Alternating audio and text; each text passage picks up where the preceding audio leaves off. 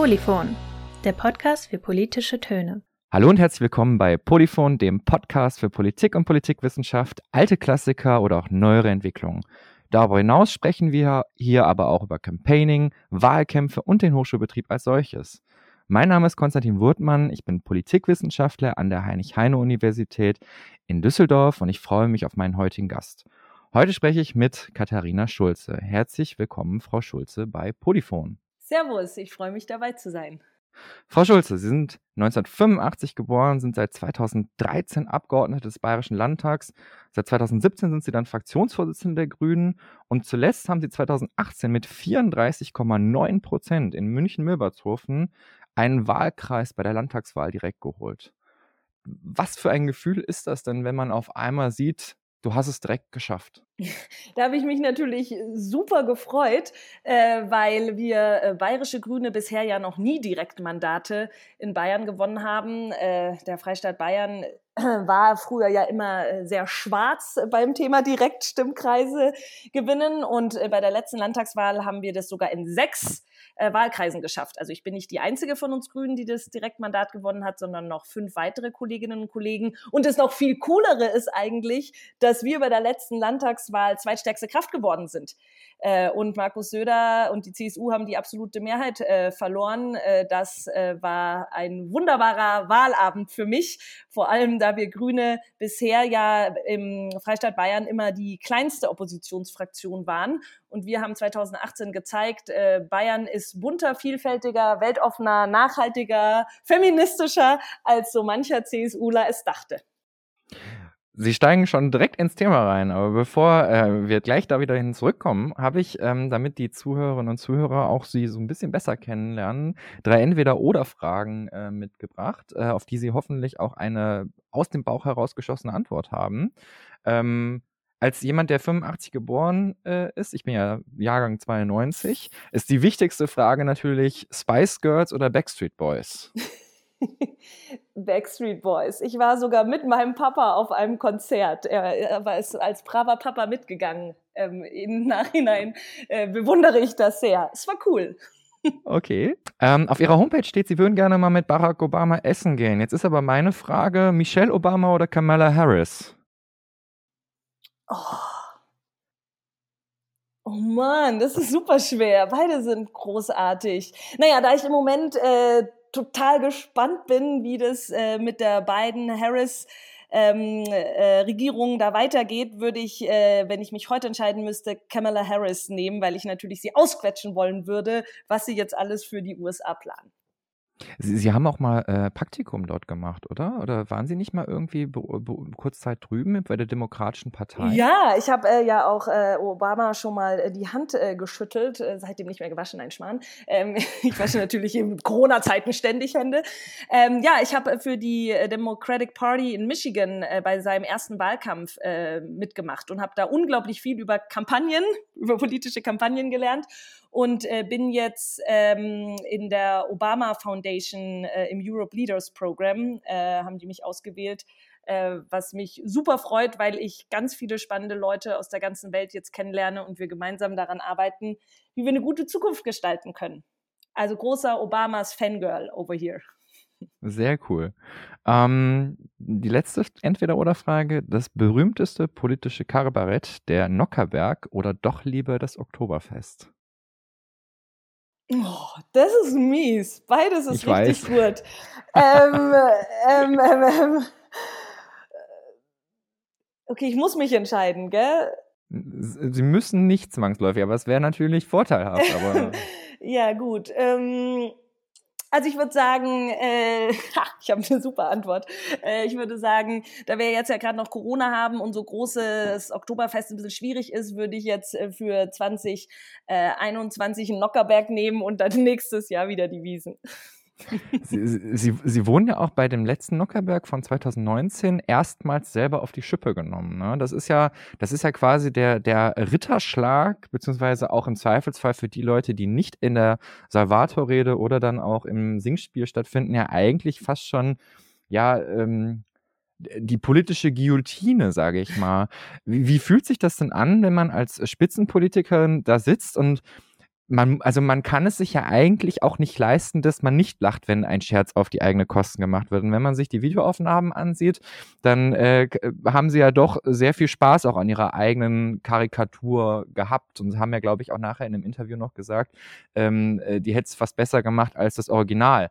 Ähm, wie, wie ist denn das, wenn man da sitzt und man ja umgeben ist von Leuten, die natürlich alle gerade auf die Schippe genommen werden, in, im bösartigsten Sinne und man, man darf ja dann auch keine Miene eigentlich verziehen. Ja, also ich, ich mag Kabarett, ich mag auch politisches Kabarett total gern und für alle die, die nicht aus Bayern kommen, der Nockerberg ist echt ein Big Thing bei uns, ja, weil einfach scharfzündig äh, die politische Landschaft aufs Korn genommen wird und ich finde das großartig. Und ich war ja schon total oft beim Nockerberg äh, eingeladen und hatte immer eine super großartige Zeit und letztes Mal war es eben das erste Mal so, dass ich gehört habe, okay, du hast auch ein Double. Und dann war ich natürlich schon so, oh mein Gott, ich bin so gespannt, wie das wird und ich finde Sina Reis, die mich gespielt hat, war so cool und hat so, also ich fand, sie hat das so lustig und super gemacht. Selbst meine Mutter hat äh, mir hinterher eine WhatsApp geschrieben, lad sie doch mal ein zum Kaffee, dann habe ich mal zwei von euch daheim.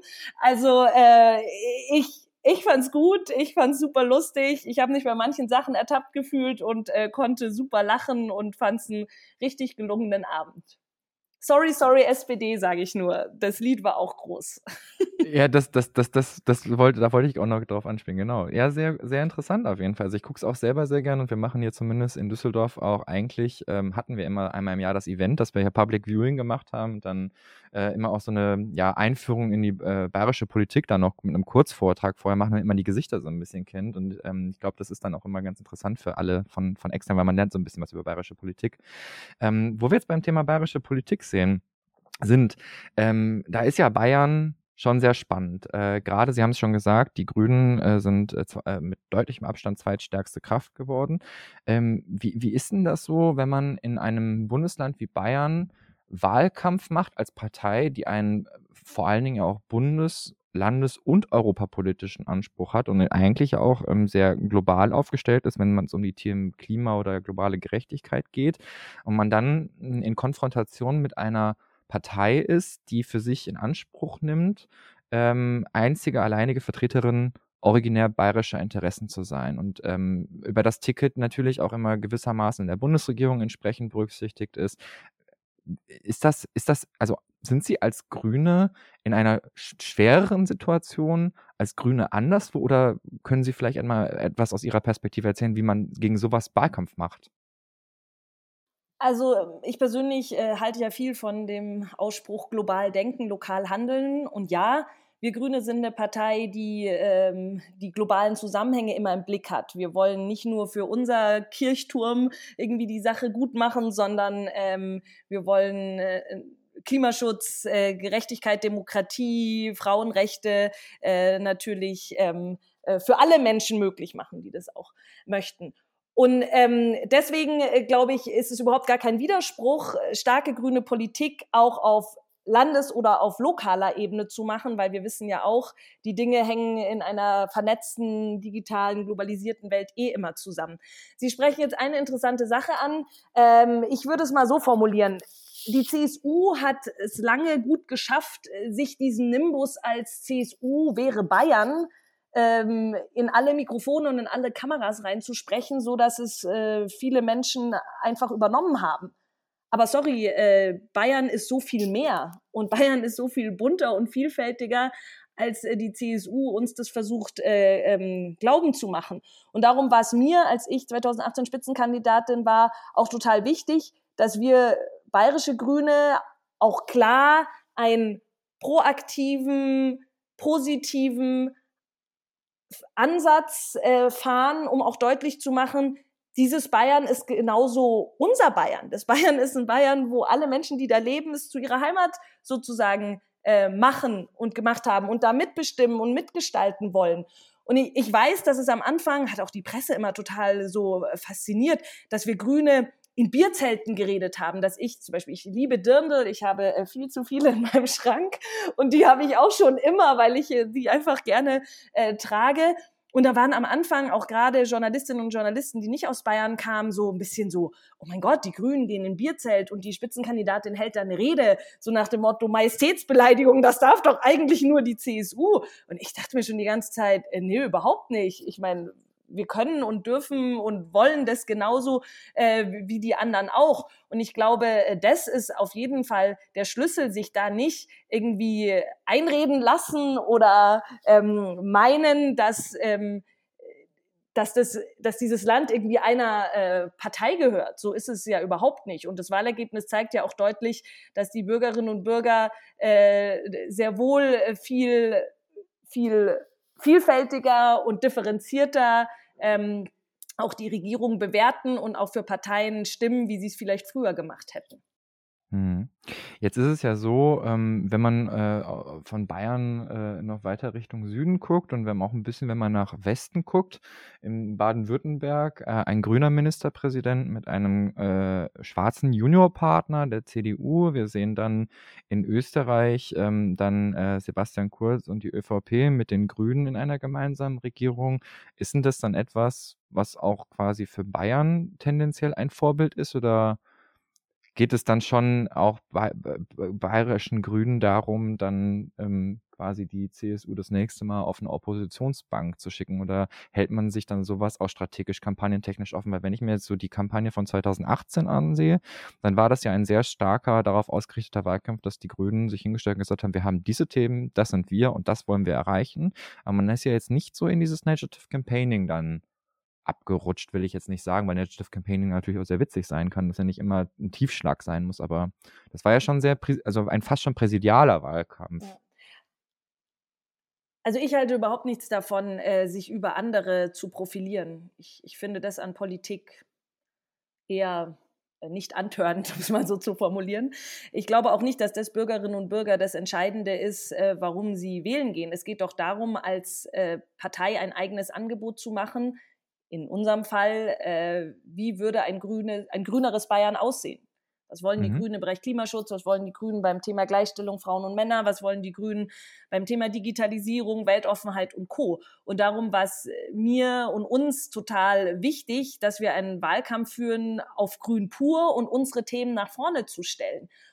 Äh, das, das ist in meinen Augen im Jahre 2020 und damals im Jahre 2018 auch politisch strategisch genau das Entscheidende zu tun, denn ähm, wir haben eine viel eine Gesellschaft, die die in, im Wandel ist, die sich ständig verändert. Wir haben nicht mehr diese strengen Blocks, äh, hier einmal die eine Partei und das auf immer, äh, sondern und gleichzeitig haben wir große Herausforderungen, die wir als politische Akteure lösen müssen. Das heißt, äh, sachorientiert und vom Thema her zu agieren und zu denken, ist für mich absolut entscheidend. Und darum haben wir ja auch immer gesagt, und ich halte diese Haltung für genau richtig, wenn es um die Frage Koalitionen ging, dass wir äh, das anhand der Inhalte festmachen und mit allen demokratischen Fraktionen bereit sind zu reden. Natürlich nicht mit der Rechts rechtsextremen äh, Partei, die wir ja auch in äh, Bayern und in den anderen Bundesländern in Deutschland leider haben, aber mit allen anderen demokratischen Fraktionen äh, gucken wir am Ende, wie das Wahlergebnis ausgeht und dann schauen wir, wo wir am ehesten und am meisten grüne Politik umsetzen können. Und weil Sie die Beispiele Baden-Württemberg und Österreich gegeben haben, möchte ich Ihnen andere Beispiele geben. Wir regieren in Deutschland in elf Landesregierungen. In äh, Schleswig-Holstein sind wir in der Jamaika Koalition, es gibt äh, Rot, Rot-Grün, ähm, es gibt äh, Schwarz-Grün, also es gibt die verschiedensten Konstellationen und es zeigt für mich äh, zum Glück sehr deutlich, dass wir Grüne von der Sache her denken ähm, und schauen, mit welchen möglichen Koalitionspartner können wir möglichst viel grüne Ideen und Vorschläge umsetzen. Und danach, danach sollte es, finde ich, gehen. Ähm, ich halte nichts von Ausschließeritis. Das finde ich ist 80er Jahre. Da bin ich froh, dass wir Grüne da äh, mittlerweile eine andere Positionierung haben. Mhm. Ähm, jetzt haben Sie ja schon ein bisschen über die Themen gesprochen äh, oder so ein bisschen auch ähm, das Thema ähm, Inhalte natürlich eröffnet. Jetzt ähm, Wahlprogramme, da steht ja relativ viel drin. Und eigentlich so die, die Aushängeschilder, die sieht man ja doch oft dann auch in der Kampagne. Ähm, wenn Sie jetzt eine Kampagne äh, nochmal gestalten müssten, das ist jetzt noch nicht so lange her, dass die gestaltet wurde, aber ähm, welche Themen muss eine grüne Kampagne denn Ihrer Meinung nach immer in den Vordergrund gerückt äh, abdecken? Ähm, vielleicht so vier oder fünf, wenn Sie die benennen können. Also was, wenn, wenn Sie jetzt quasi, äh, sagen wir mal, ähm, Sie, nächstes Jahr haben wir ja, oder Superwahljahr 2021, überall wird gefühlt gewählt ähm, äh, sechs äh, Landtagswahlen oder sechs ähm, äh, Landesparlamente wählen, eine Bundestagswahl. Und angenommen, Sie fahren jetzt in ein Bundesland ähm, und sehen eine Grünen-Kampagne. Ich sage jetzt mal kein spezifisches Bundesland, aber welche Themen erwarten Sie als äh, Spitzenpolitikerin der Grünen bei einer grünen Kampagne? Also was muss da drin sein? Also das Gute an unserer grünen Partei, finde ich, ist ja, dass wir äh, solche Prozesse immer sehr transparent und in mit, Mitbeteiligung der äh, Mitglieder machen. Weil natürlich jedes Bundesland, jeder Wahlkampf, jeder Kommunalwahlkampf, jeder Bundestag, jeder Europawahlkampf in dem Momentum der Zeit stattfindet. Also ich, ich glaube, es gibt keine Blaupause, dass man sagen kann, hier ist der Baukasten, äh, hier mach immer dasselbe, hier hast du fünf Vordrucke für Plakate, hängen sie auf und sie passen. Es muss in die Stadt, in das Bundesland, in das Land, in die Zeit natürlich reinpassen. Ich würde deswegen nicht so von Themen herkommen, sondern ich würde eher von Werten herkommen ähm, mhm. die uns Grüne identifizieren. Und da ist natürlich ein Wert eindeutig die Nachhaltigkeit, die Generationengerechtigkeit. Ich fasse es zusammen unter dem Stichwort, wir haben die Erde von unseren Kindern nur geborgt, zum einen also im Ökologiebereich, aber natürlich auch was das Zusammenleben, was die Demokratie, was die Generationengerechtigkeit angeht. Und dann würde ich sagen, ist der zweite Wert, der bei uns Grünen immer durchscheint äh, das Thema Gleichberechtigung. Wir sind eine feministische Partei, wir setzen uns für gleiche Rechte für alle Geschlechter ein, gegen Diskriminierung. Und das ist, glaube ich, auch so ein Unique Selling Point, wie man heutzutage so schön sagt, ähm, was uns einfach auch deutlich von anderen Parteien unterscheidet. Ich meine, wir haben die Frauenquote schon eingeführt, als äh, andere Leute oder andere Parteien äh, noch Schenkelklopfer äh, darüber gemacht haben, warum Frauen irgendwie nicht in die Politik gehören. Also das ist, glaube ich, auch so ein, so ein starker grüner Wert. Und der, der dritte Bereich würde ich so sagen, bei Kampagnen dürfen wir nicht überfrachtet sein, darum fände ich jetzt fünf oder sechs schon ein bisschen fast zu viel, ist äh, in meinen Augen auf jeden Fall ähm, das Thema Demokratie, also Bürgerinnenrechte. Wir sind ja nicht nur die Grünen, wir sind ja Bündnis 90 die Grünen, wir kommen ja auch aus einer Bürgerrechtsbewegung. Und gerade auch in der momentanen Zeit, darum sage ich, ist auch immer ein bisschen zeitabhängig, wo der Rechtsruck weiter voranschreitet, wo wir im Moment äh, die Corona-Leugner haben, die von der Corona-Diktatur schwafeln, wo ich mir immer frage, ja, äh, schaut euch mal an, in anderen Ländern gibt es eine Diktatur, da dürftet ihr, könntet ihr schon gar nicht mehr äh, eure ganzen irren Statements in die Kamera sagen. Da ist, glaube ich, dieses Thema Demokratie stärken, unser Fundament, wie wir Herausforderungen angehen können, Freiheit, Selbstbestimmung, Bürgerinnenrechte, total entscheidend.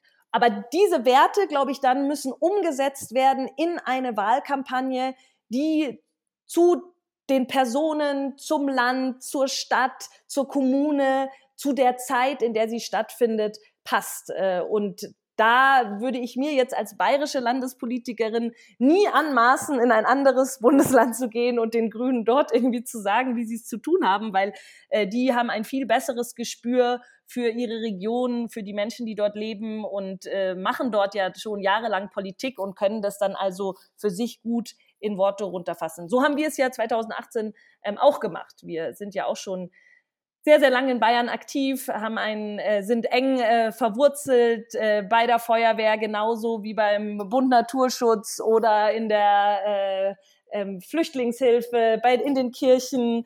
Ähm, äh, so und da und da haben wir ja auch äh, aus, aus der jahrelangen Arbeit, auch der Verwurzelung in der kommunalen Ebene, äh, unsere Kampagne 2018 ähm, so zusammengestellt äh, mit klaren äh, Fokus auf Grün pur, auf Themen und auch auf klare Abgrenzung des ähm, harten und eher angstmachenden Kurs äh, von der CSU. Und darum war ja auch, wie ich finde, immer noch mein Lieblingskampagnenslogan, unser Kampagnenslogan Mut geben statt Angst machen. Finde ich, gilt auch noch 2020.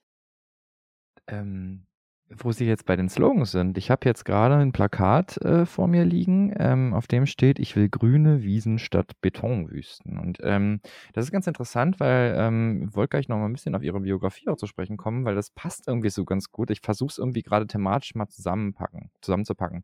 Also Sie haben ja schon gesagt, die Grünen schneiden ja durchaus auch äh, bei Direktmandaten so ein bisschen besser ab inzwischen. Ähm, trotzdem hat, haben die Grünen als Partei als solches immer noch ein Stück weit ähm, ja einen Vorteil auf ähm, dem, oder im städtischen Bereich und auch vom Land so ein bisschen Probleme. Wenn ich mir jetzt aber gerade die Erststimmenanteile mal ansehe, dann sehe ich unter anderem im äh, Wahlkreis Bad Tölz, Wolf, Wolfratshausen, Garmisch-Partenkirchen, also direkt am Fuß der Alpen, ähm, haben sie ja sehr gut abgeschnitten. Und wenn ich an diese grünen Wiesen statt Betonwüsten denke, dann denke ich ganz schnell an das Bündnis Olympia München wo sie ja seit 2010, wenn ich das noch richtig auf dem Schirm habe, Sprecherin mhm. sind. Und ich weiß ähm, aus persönlicher Erfahrung, ich war jetzt gerade am Wochenende tatsächlich äh, auch beruflich in der Ecke da unten unterwegs und ähm, ich erinnere mich, als das damals das Thema war, dass sehr viele Leute sowohl im Tourismus als auch in der Gastronomie sehr besorgt waren, weil ja die Pläne waren, im Prinzip die kompletten Felder und Wiesen zwischen Garmisch-Partenkirchen und Umgebung eigentlich zuzubetonieren und dann quasi dort Parkplätze zu schaffen für Olympia wenn ich das noch mal richtig äh, äh, in Erinnerung habe. Und die Menschen hatten Angst. Ähm, ist Ihr Engagement, was ja dann schon seit zehn Jahren in diesem Bereich ja auch ja, drin ist, sage ich mal, auch einer der Gründe, warum man dann in einer eher doch ländlich geprägten Region wie Garmisch-Partenkirchen äh, und Bad Tölz-Wolfratshausen dann auch so gut abschneidet? Oder ähm, wie kann man das erklären? Das fällt ja so ein bisschen aus der Rolle, wenn ich, wenn ich das so im Vergleich so im Bundesland mehr ansehe. Ja, also äh, ich bin froh, dass Sie selber Ihre Aussage, äh, wir wären nur in den Städten gut, an dem Beispiel schön revidiert haben, weil ich glaube, das ist auch so ein Mythos, der schon lange irgendwie durch die, durch die Welt wabert, dass äh, Grüne äh, und auch Grüne in Bayern, äh, wenn dann in den Städten gewinnen. Ja, wir sind in den Städten gut, aber äh, wir sind auch auf dem flachen Land erfolgreich. Wir hätten nicht 17,6 bei der letzten Landtagswahl geholt, wenn wir nur in den Städten gute Ergebnisse eingefahren haben. Und wir hatten ja jetzt ganz aktuell dieses Jahr äh, Kommunalwahl. Ähm, und ich weiß noch ganz äh, genau, dass wir das beste Ergebnis in einer Gemeinde mit äh, über 55 Prozent hatten in äh, Trunkesberg. Ja, ähm, das ist eine, eine Gemeinde im Schwäbischen Landkreis im Unterallgäu. Äh, und ich glaube, das, das zweitbeste Ergebnis war Berzolsheim und dann irgendwie noch Schondorf, Utting, also so. Das heißt, wir sind wir machen ja schon lange in Bayern Politik. Wir sind auf der kommunalen Ebene stark verankert wir haben BürgermeisterInnen, ähm, wir haben Landrat. Äh, das heißt, diese, diese Mehr davon, dass auf, äh, auf dem flachen Land äh, die Grünen nicht anschlussfähig sind, das weise ich äh, vehement zurück, weil gerade Habe ich Land auch nicht gesagt. Habe ich auch okay, nicht gesagt. Ich habe gesagt, hab gesagt, auf in den Städten sind sie erfolgreicher und das sind sie auch. Genau, aber wir sind genauso, wir sind auch erfolgreich äh, auf äh, äh, eher im, im, ländlichen Raum, weil die Themen dort die Menschen ja auch umtreiben. Sie haben es ja genannt, Flächenfraß, äh, Tourismus Umgang mit der Natur, zu betonieren, ja oder nein, aber auch so Sachen wie, ja, habe ich, äh, warum ziehen so viele Leute oder Unternehmen weg in die Stadt? Warum haben wir keine gute Kinderbetreuung? Warum äh, fahre ich von Funkloch zu Funkloch und habe keinen schnellen Glasfaseranschluss? Das sind Dinge, die natürlich auf dem Land die Leute äh, bewegen und wo wir Grüne ja auch Angebote machen und Vorschläge, wie man äh, die berühmten gleichwertigen Lebensverhältnisse auch in die Tat umsetzen kann. Und sicher hat unsere Kampagne zu Olympia ähm, war ein Teil davon, dann natürlich auch unser starkes äh, Beharren und Arbeiten dran, den Flächenfraß in Bayern zu reduzieren, weil äh, wir Bayerinnen und Bayer sind ja sehr stolz auf äh, auch auf unsere schöne Natur und unsere schöne Landschaft und es ist gut, dass immer mehr Menschen auch so erkennen, so hm, wenn wir da jetzt nicht aufpassen, dann ähm, äh, haben wir vielleicht bald das irgendwann nicht mehr äh, so schön. Und dann ist es auch unsere Verantwortung, äh, da mitzuhelfen, dass es dabei bleibt. Aber ähm, äh, man macht ja im ländlichen Bereich ein Stück weit auch andere thematische Schwerpunkte wahrscheinlich als in der Stadt, würde ich mal von ausgehen. Weil ich meine, in der Stadt äh, an sich hat man ja generell äh, leider nicht so viele Grünflächen. Da geht es eher darum, wieder welche zu schaffen. Und im ländlichen Raum geht es ja vor allen Dingen darum, auch die ein Stück weit zu erhalten. Und gerade wenn ich so an die Landwirte denke, ich meine, das ist in Bayern ja nochmal ein sehr spezielles Thema. ähm, dann ist das doch eigentlich auch eine super wichtige Wählerklientel, die der CSU in der Frage dann quasi verloren geht. Ich meine, also wenn Sie jetzt in Garmisch-Partenkirchen und Umgebung so abschneiden, also ich, wie gesagt, ich sehe die Karte gerade vor mir, so im Nordosten ähm, haben die Grünen vergleichsweise schwach abgeschnitten, unter 10 Prozent. Da ist die AfD dann aber an einigen Stellen sehr stark geworden, dann im städtischen Bereich sehr stark. Ähm, versucht man oder hat man irgendwie auch angefangen, ähm, Sie machen ja jetzt schon so einige Jahre auch Politik für die Grünen, dass man auf diese Gruppen ganz besonders nochmal zugeht? Ähm, oder hat sich das einfach so ergeben, weil man halt breit gefächert quasi sich aufgestellt hat? Oder gab es da irgendwie auch vielleicht Berührungsängste in dem, in, in, in dem Milieu irgendwo im ersten Moment?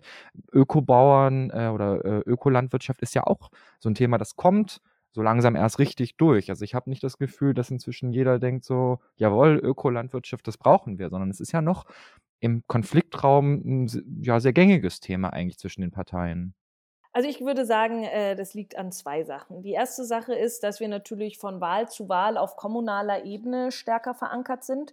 Und ich meine, das ist einfach eine einfache Rechnung. Je mehr Grüne du vor Ort hast, die Gesicht zeigen, die zu Veranstaltungen gehen können, die äh, debattieren, die mit den Bürgerinnen und Bürgern in die Diskussion gehen, desto leichter hast du es, deine Themen auch in die Breite äh, des Landes zu tragen. Wenn äh, da sind wir ja auch einfach als Partei massiv gewachsen. Unsere Mitgliederzahlen explodieren, äh, unsere ähm, Mandatsträgerinnen und Mandatsträger wachsen von Wahl zu Wahl. Ähm, wir hatten jetzt bei der letzten Kommunalwahl auch wieder Gemeinderäte erobert, wo davor noch keine Grüne oder kein Grüner drin saß. Jetzt sitzt jemand drin. Jetzt hat dann diese Gemeinde auch im ländlichen Raum vor Ort eine Person oder zwei oder drei, die Grüne sind, die unsere grünen Themen dorthin tragen, die im Gespräch sind, die in dem Diskurs sind und die zeigen, wie grüne Politik aussieht. Das ist, glaube ich, das eine.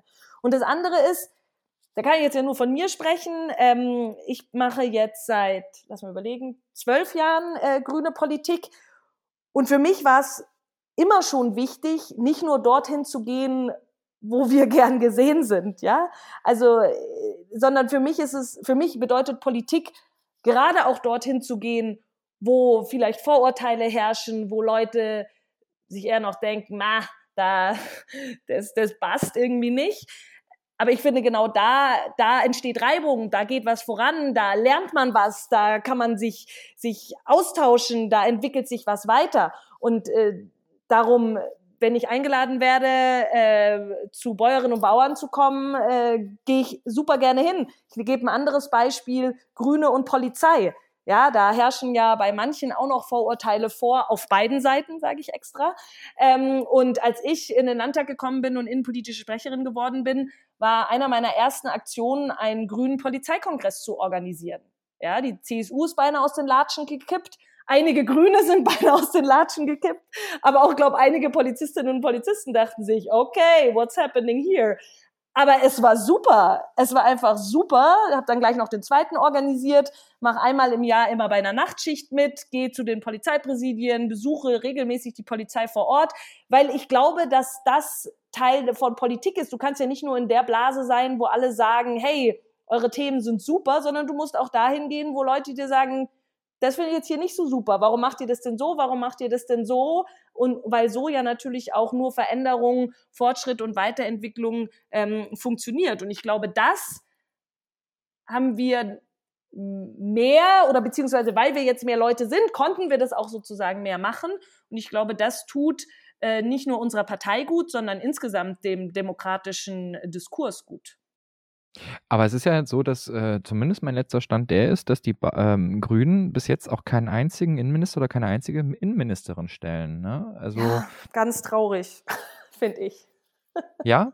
Ja, ja. Also wäre wär das, wär das was, wo Sie wirklich sagen würden, wir müssen in einer Regierung das Innenministerium versuchen zu stellen? Ist die Frage, also ob Sozialdemokraten und ähm, Christsozial- oder Christdemokraten hätten, glaube ich, wahrscheinlich auch ein paar Probleme wegen Vorurteilen, die dann vielleicht auch bestehen. Aber wie kann man die denn davon überzeugen, dass man dann ähm, sagt, naja, also wir sind jetzt stark genug und wir wollen dieses Ministerium haben? Also also Sie reden mit einer Innenpolitikerin. Äh, natürlich ja, ich bin weiß. ich der Meinung, dass äh, uns Grünen ein Innenministerium äh, sehr gut stehen würde, weil wir kluge, ausdifferenzierte Konzepte haben, wie wir dafür sorgen können, dass alle Menschen frei und sicher in unserem Land leben können.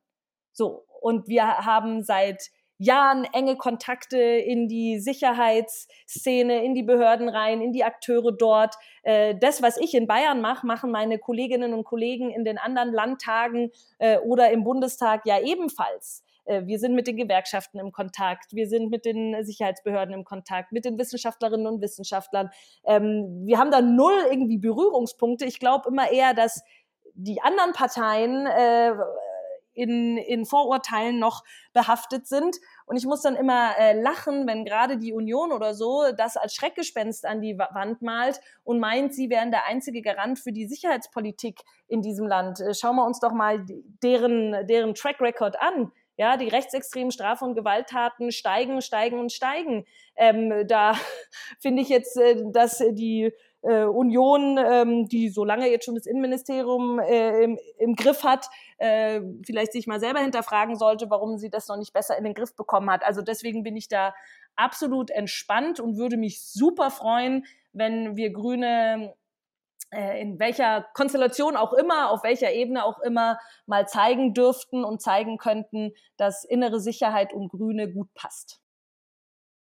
Das äh, ist tatsächlich auch so ein bisschen die Brücke zu dem nächsten, was ich ansprechen wollen würde, weil es natürlich ähm, ein Stück weit auch in ihrem persönlichen Interesse auch dahingehend wäre, weil wenn ich mir angucke, wer so für die Grünen äh, auf Bundes- und Landesebene generell Politik macht, dann sieht man ja zumindest auch aus Bayern sind so die drei prominentesten VertreterInnen ja eigentlich Anton Hofreiter, Claudia Roth und sie.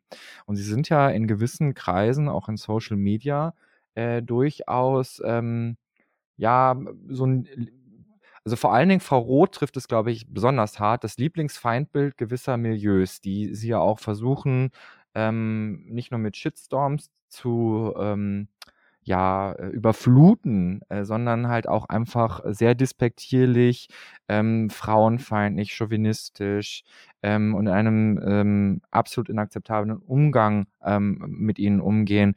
Ähm, da sind die Fragen, die sich daraus für mich auch ein Stück weit daraus ergeben. Auf der einen Seite, warum trifft es zumeist tatsächlich SpitzenpolitikerInnen der Grünen. Ähm, wa warum sind sie das? Also warum sind sie genau für solche Leute der größte Reizpunkt? Und die zweite Sache, ähm, die daran so ein bisschen noch anschließt, was macht das mit einem mit einem Menschen wie Ihnen, mit einer Spitzenpolitikerin? Und äh, wie, wie geht man mit sowas um? Also kann man mit sowas irgendwie strategisch, kommunikativ umgehen? Entwickelt, also klar, jede Situation ist anders und man muss auf jede solche Situation auch anders reagieren, aber man muss ja auch irgendwo Möglichkeiten für sich selber finden, dass man das nicht mhm. so ganz an sich rankommen lässt, aber es ist ja sehr schwierig. Und äh, Sie sind ja jetzt schon häufiger Opfer geworden. Ja. Also erstmal danke für die Props, dass Sie mich äh, neben Claudia Roth und äh, Toni Hofreiter einordnen. Ich finde, die beiden machen super Arbeit und vielen Dank, das ist sehr nett. Äh, dann zu Ihrer ersten Frage. Also ich selber, ich bin Feministin, ich bin Antifaschistin, ich kämpfe für eine weltoffene, diskriminierungsfreie Demokratie. Ich stelle mich Nazis, äh, Schwurblern äh, und allen, die unsere Demokratie kaputt machen und menschenverachtend unterwegs sind, äh, klar und deutlich entgegen. Und ich glaube, das nervt diese Leute. Das äh, finden die in ihrer Vorstellung äh, furchtbar, äh, dass äh, aus deren Sicht dieses junge Ding, ich meine, ich bin 35, ja, ist schon sieben Jahre im Landtag, aber aus deren Sicht ist es, glaube ich, äh, für manche der Herren, meistens sind es ja Herren, schwer auszuhalten, äh, dass ich da äh, klar positioniert bin, äh, das auch so klar ausdrücke und äh, natürlich auch über meine Arbeit und meine Werte und meine Ziele so deutlich äh, berichte. Und dann ist es natürlich eine der Abwertungsmechanismen auf sie mit Gebrüll. Ähm, ich äh, bin mittlerweile sehr Shitstorm erprobt. Es läuft ja auch immer nach dem ähnlichen Muster ab. Es gibt auch schon wissenschaftliche Untersuchungen, unter anderem über den Landtagswahlkampf 2018. Battle for Bavaria kann ich sehr empfehlen, die Studie. Die hat mal nachgewiesen, wie rechtsextreme, internationale vernetzte Netzwerke Einfluss, probiert haben, Einfluss zu nehmen auf die bayerische Landtagswahl. Und man denkt ja immer dann im ersten Moment so crazy shit, Einflussnahme auf eine Wahl, das passiert vielleicht in den USA oder das passiert bei der Bundestagswahl, aber doch nicht bei einer Landtagswahl. Und diese Studie, Battle for Bavaria, hat deutlich gezeigt, ja, es gibt rechtsextreme Netzwerke, die haben sich einen Hauptfeind rausgesucht, das sind die Grünen. Und bei den Grünen mich als Spitzenkandidatin damals. Und die haben in ihren Foren so Sachen gepostet wie Let's find some dirt about her. Die haben Memes erstellt, die haben unvorteilhafte Fotos genommen, die haben damit meine Accounts und andere Accounts geflutet. Und ich meine, ich merke ja dann immer, wenn es ankommt, wenn man dann schon sieht, okay, ähnliche Satzbausteine in der Mail, ähnliche Satzbausteine auf meinen Social Media Profilen, das ist sozusagen eine gesteuerte Kampagne.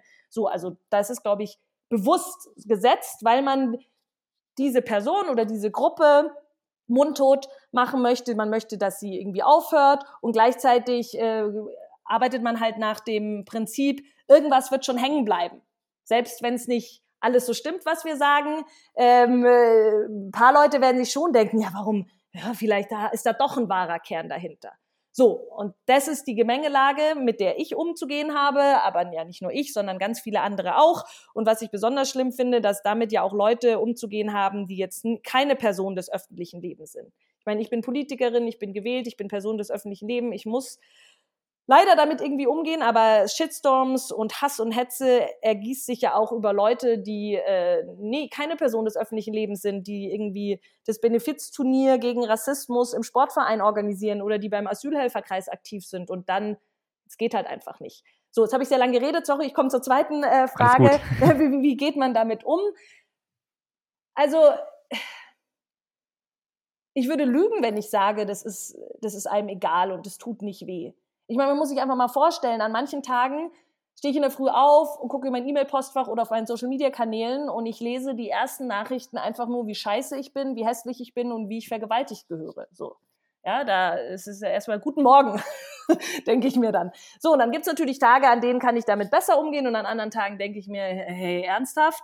Ähm, aber die Lösung kann ja nicht sein, dass ich jetzt aufhöre, Politik zu machen oder dass ich meine Themen und Ideen und Vorschläge nur noch für mich äh, behalte, sondern Teil von Politik ist ja auch, die Ideen und die Veränderungswünsche zu artikulieren und in die Breite zu tragen. Deswegen werde ich den Leuten diesen Gefallen jetzt schon mal nicht tun, mich da in irgendeiner Form zurückzuziehen.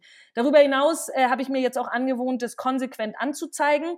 Ich hatte am Anfang immer so ein bisschen das Gefühl, na, bringt es wirklich was? Aber ähm, ich hatte schon ein paar Erfolge, wo Leute auch ermittelt werden konnten. Äh, und ich finde es wichtig, diesen Menschen auch zu zeigen, dass das Internet kein rechtsfreier Raum ist, dass Beleidigungen, Bedrohungen, Morddrohungen, Vergewaltigungsandrohungen hier kein Kavaliersdelikt sind, sondern dass der Rechtsstaat da wehrhaft ist. Und der dritte Punkt, der mir sehr geholfen hat, ist, äh, in die Aktion zu kommen. Das Schlimme am Shitstorm ist ja, er rollt über dich. Also ich sage das jetzt mal bildlich. Du sitzt vor deinem äh, Laptop und es plattert auf dich ein, sprachlich, textmäßig, bildermäßig. Und, und du bist erstmal nur, also du, auf, auf dich wird erstmal nur reagiert. Und mir tat's dann einfach total gut, als ich sozusagen in die Aktion gegangen bin. Und ich habe ein großes Maßnahmenpaket gegen Hass im Netz äh, für den Bayerischen Landtag geschrieben, wo ich äh, Unterstützung für Betroffene äh, gefordert habe, weil wir haben in Bayern keine Beratungsstelle von Opfer von Hate Speech, wo ich eine virtuelle Polizeiwache für die bayerische Polizei fordere, damit man genauso leicht den Hasser anzeigen kann, wie der mir nachts um 23.30 Uhr äh, schreiben kann, wie hässlich er mich findet und wie ich vergewaltigt gehöre. Ich möchte, dass man genauso leicht Anzeige äh, stellen kann bei der Polizei mit einem einfachen Klick und äh, Screenshots. Ähm, und da habe ich eben verschiedenste Punkte äh, entwickelt, was der Freistaat Bayern gegen Hass im Netz machen kann. Und das hat mir ganz persönlich sehr, sehr geholfen, weil ich äh, irgendwie aus diesem Reagieren und oh Gott, es läuft über mich in die Aktion gekommen bin und gesagt habe, hey, stopp, nicht mit uns. Das sind unsere Forderungen.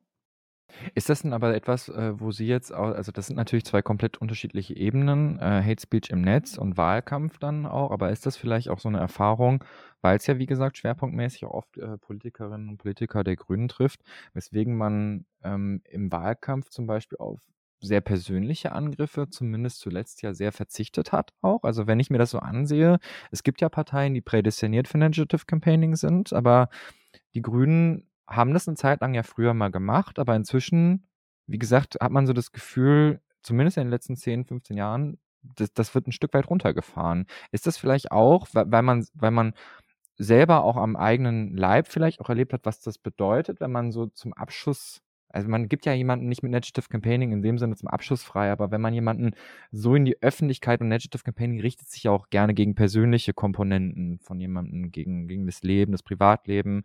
Das, ähm, ist das so, so, so, so eine Erfahrung, dass man dann auch sagt, okay, eine grüne Kampagne zum Beispiel muss ohne sowas auskommen, weil wir haben andere Mittel, mit denen wir unsere Message transportieren können? Oder? Also ich finde, es ist ein Unterschied, ob ich jemand aufgrund seiner oder ihrer Inhalte kritisiere, was absolut legitim ist. Ich finde, das gehört für den demokratischen Diskurs dazu. Wenn ich äh, finde, dass die Person inhaltlich falsch liegt oder äh, seltsam argumentiert oder nicht rational, falsche Quellen, was weiß ich, ver verwendet, dann finde ich, äh, gehört das dazu, dass man das auch klar benennt und das auch kritisieren kann. Aber was ich einfach finde, was nicht geht, ist, ähm, Beleidigung, Bedrohung, die persönliche Ebene mit reinzuziehen, das ist einfach kein Umgang, den ich in unserer Gesellschaft haben möchte. Und deswegen äh, finde ich das, äh, bin ich sehr froh, dass wir Grüne das schon da einfach äh, klar nicht unseren Fokus drauf legen. Und ich finde noch der dritte Punkt, den hatte ich vorhin ja schon kurz gesagt. Ich persönlich glaube, dass äh, Bürgerinnen und Bürger das überhaupt nicht anspricht. Ja, weil ich meine, ich bin ja nicht nur Politikerin, ich bin ja nicht nur die, die sich zur Wahl stellt, sondern ich bin ja auch Wählerin, ich bin ja auch Bürgerin dieses Landes. Und ich finde nichts langweiliger, wie wieder irgendeinen Artikel zu lesen oder wieder irgendwo ein Plakat zu sehen, wo der, die Partei A über die Partei B herzieht oder sich irgendwie echauffiert, dass der X, der Y dies und das, da denke ich mir immer so, Leute, ich will wissen, was macht ihr bei den entscheidenden Themen, die anstehen? Wie wollt ihr die Klimakrise bekämpfen? Wie schafft ihr es, dass wir mal eine gescheite Mobilfunkverbindung haben und ich hier nicht immer von Funkloch zu Funkloch fahre? Wie ist das mit der Kinderbetreuung und warum haben, verdienen Frauen immer noch nicht das Gleiche wie Männer für die gleiche Arbeit? Das ist doch das, was aus meiner Sicht Bürgerinnen und Bürger von Politik erwarten sollten und in meinen Augen auch eher erwarten und nicht dieses Ritualisierte, ähm, was, glaube ich, eher auch zu einem Kopfschütteln beiträgt. Und darum äh, bin ich sehr froh, dass äh, wir das so nicht machen. Frau Schulze, ich habe zum Abschluss noch eine Frage. Sie haben jetzt eben schon gesagt, Sie sind 35 Jahre alt, damit sind Sie immer noch fünf Jahre zu jung, um Ministerpräsidentin von Bayern werden zu können. Was kommt an Ihrer oder Ihrer Meinung nach zuerst? Ein grüner Kanzler oder eine grüne Kanzlerin oder ein grüner äh, Ministerpräsident oder eine grüne Ministerpräsidentin in Bayern? Eine gemeine oh, Frage, ich das weiß. Ist eine, das ist eine, schöne Frage zum Abschluss. Ähm, ich, ich fände beides richtig gut, so mache ich kein Geheimnis draus. Ähm, ich meine, das ist das Schöne an der Demokratie. Ähm, weder Sie noch ich entscheiden das, sondern ähm, in einer freien geheimen Wahl können Bürgerinnen und Bürger sagen, äh, welche Veränderungen sie in unserem politischen System sie möchten oder welche sie auch nicht möchten. Äh, und jetzt haben wir äh, nächstes Jahr die erste äh, Möglichkeit äh, zu gucken, wie äh, nach der Ära Merkel äh, die deutsche Gesellschaft tickt und äh, wie, wie da die Mehrheiten aussehen. Und äh, ich bin sehr gespannt und kann schon versprechen, ich werde mich in den Wahlkampf werfen, so gut wie ich es kann. Und dann schauen wir, wie es am Ende rausgeht. Frau Schulze, ich danke Ihnen äh, ganz herzlich für das Gespräch. Ähm, es hat mir sehr Spaß gemacht. Ich hoffe, Sie hatten so viel Spaß wie ich.